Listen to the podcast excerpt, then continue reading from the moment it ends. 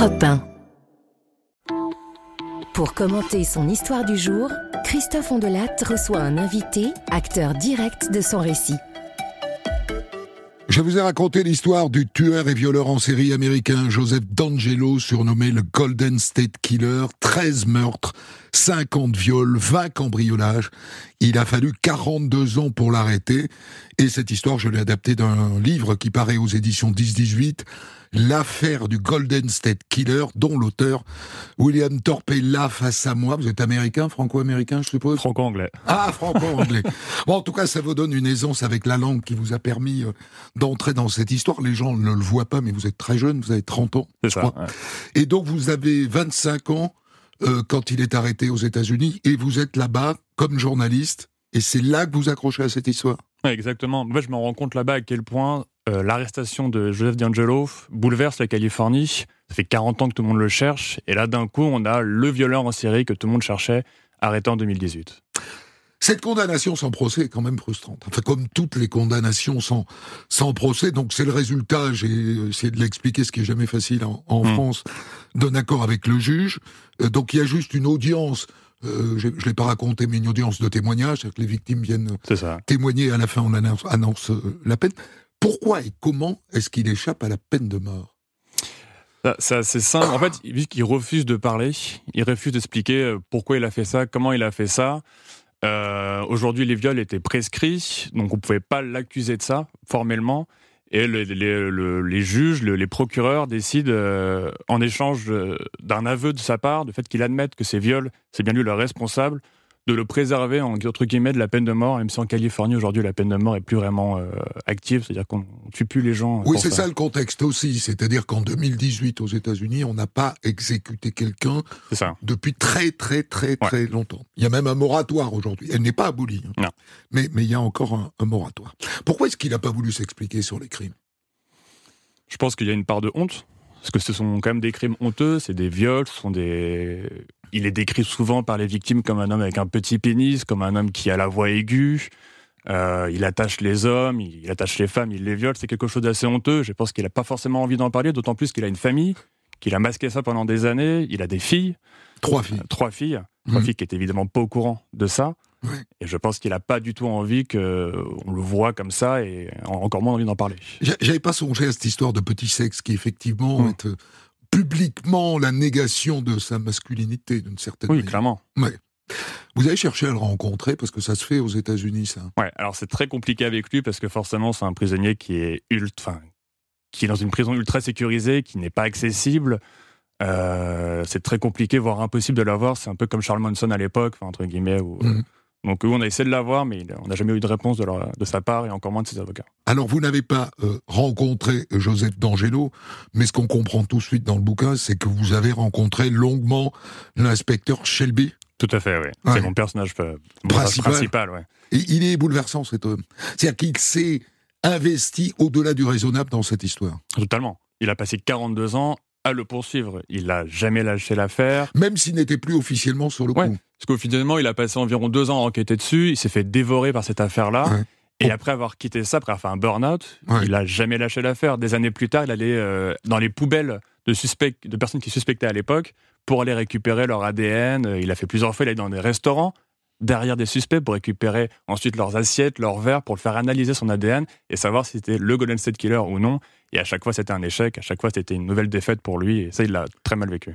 Donc, toute sa vie, il rêve qu'il sera arrêté un jour. Et il voudrait que ce soit lui, bien sûr. Tout à fait. C'est ça un peu la tragédie de la chose, c'est qu'en fait, c'est pas lui qui l'attrape. Et le pire là-dedans, c'est qu'il n'a jamais entendu parler de Joseph D'Angelo. C'est une surprise pour lui ce nom. euh, Ouais, lorsqu'il il l'a pas sur une petite liste dans un Ouais. coin. Absolument pas. Euh, il était en contact quand même avec Michelle McNamara, qui est la femme qui déclenche tout. Tout à fait. Oui, il parlait avec elle euh, par mail. Euh, Michel, Kna- Michel McNamara, c'est euh, c'est un peu une mise en garde pour, pour tous les journalistes qui s'intéressent à des faits divers. Ça montre à quel point on peut se faire dévorer par une affaire en enquêtant dessus, en voulant approfondir la chose. Et Elle est devenue folle. Elle est devenue, euh, devenue obsédée Ouais. par cette affaire-là, à tel point qu'elle n'arrivait plus à endormir, qu'elle se réveillait la nuit euh, avec euh, le fantôme du Golden State Killer en face d'elle.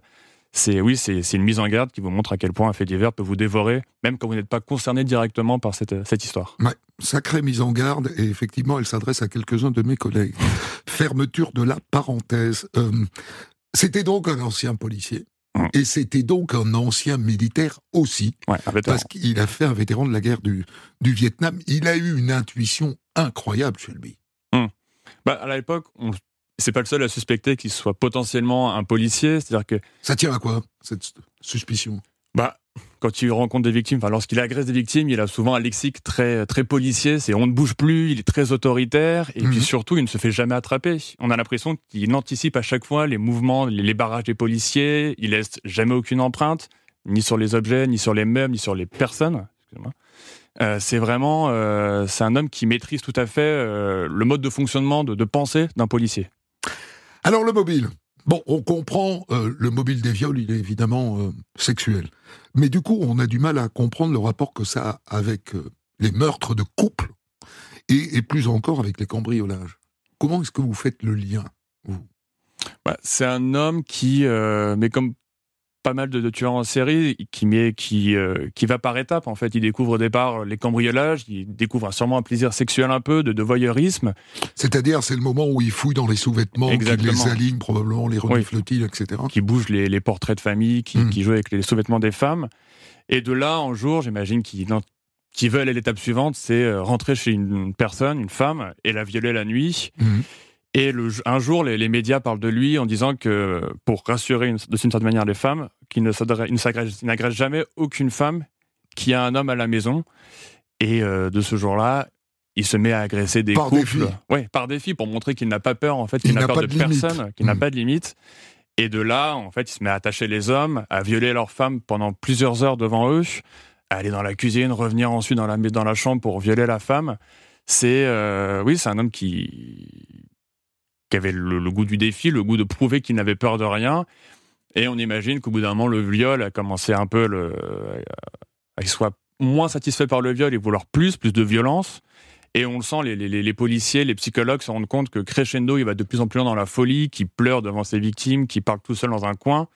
Et arrive ce qui devait arriver. En fait, un jour, euh, bah, il a le, même, le même mode de fonctionnement, il attache l'homme et viole la femme, puis il finit par les massacrer à coups de bûche sur la Oui. tête euh, dans leur chambre.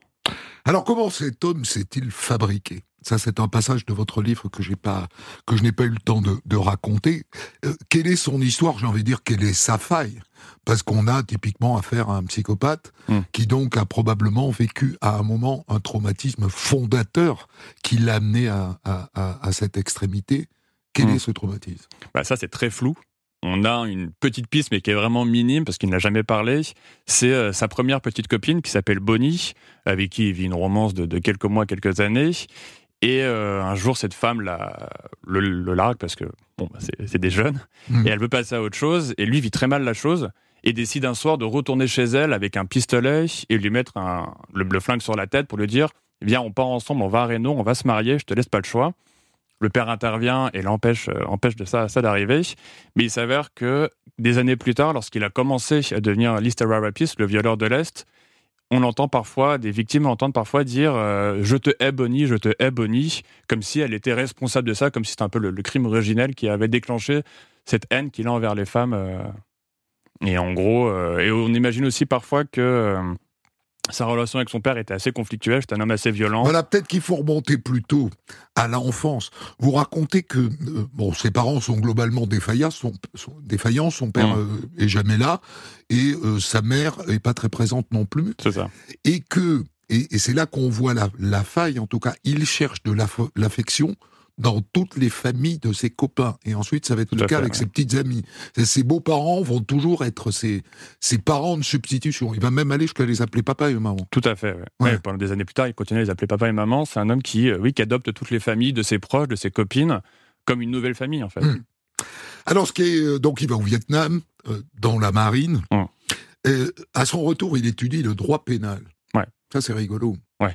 C'est au cas où on le prendrait pour un imbécile. C'est un type cultivé, c'est un type qui a fait des études. C'est un homme très intelligent, c'est un peu un génie du mal. C'est, Mm. euh, Mm. bah, la est, il ne se fait attraper que 42 ans plus tard après, Mm. après ses crimes. Il se marie avec Sharon.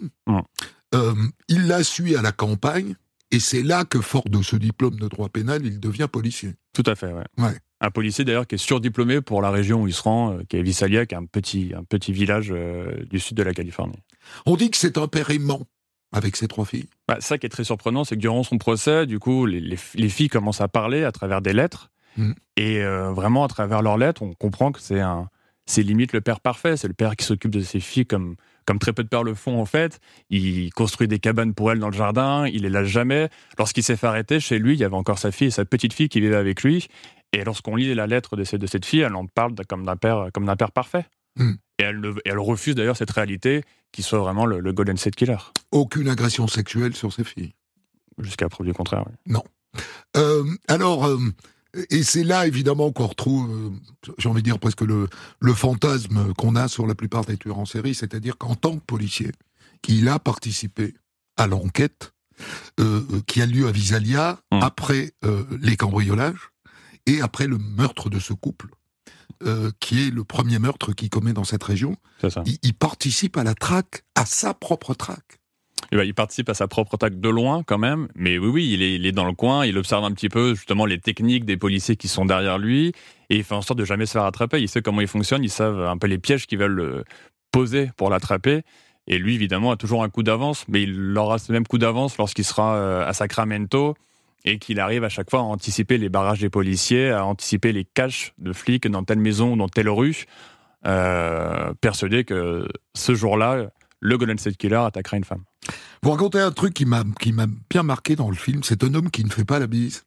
C'est un homme qui ne touche pas les gens. C'est un homme très distant, ouais. très distant, bah, qui a visiblement un rapport euh, particulier avec le, le physique. Euh, oui, c'est un homme assez froid, assez distant, euh, Pas d'affection. pas d'affection, non. C'est ce que dit son beau-frère d'ailleurs. euh, dès qu'il voyait des gens s'enlacer ou s'embrasser, il, mettait tout de suite le haut-là à ça. Ça le mettait très mal à l'aise. Donc vous avez vu Shelby, euh, vous avez vu euh, sa collègue Carole, et vous avez vu aussi des victimes Tout à fait, ouais. qui donc pour certaines avaient ça en elles depuis 40 ans. Ouais. Vous Ouais. avez vu les victimes de Sacramento ouais. Oui, j'ai passé du temps avec elle, euh, plusieurs jours à chaque fois. C'est vraiment la, quand on les rencontre, c'est vraiment la preuve que lorsqu'il vous arrive ce genre d'événement, peu importe les mois, les années qui passent, les décennies, ça ne s'efface jamais.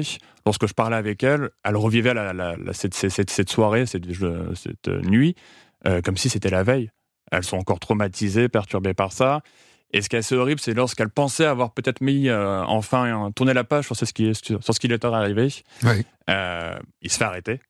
Et ça Et ça relance tout. réveille tout. euh, les voisins apprennent ce qui leur est arrivé, leurs maris parfois apprennent ce qui leur est arrivé. C'est non, c'est un événement très dur pour elle qui ne s'est jamais effacé. Parce qu'elle pensait qu'on ne le trouverait jamais. Oui. Ah bah, après 42 ans, on se dit soit il est mort, soit il est en prison, euh, soit c'est trop tard. Qu'est-ce qui pourrait faire qu'on puisse attraper cet homme qui m'a violé 42 ans auparavant?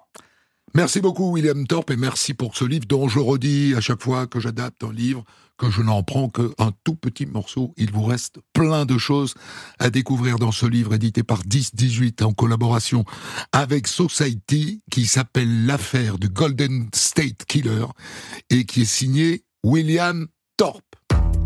Des centaines d'histoires disponibles sur vos plateformes d'écoute et sur europe1.fr.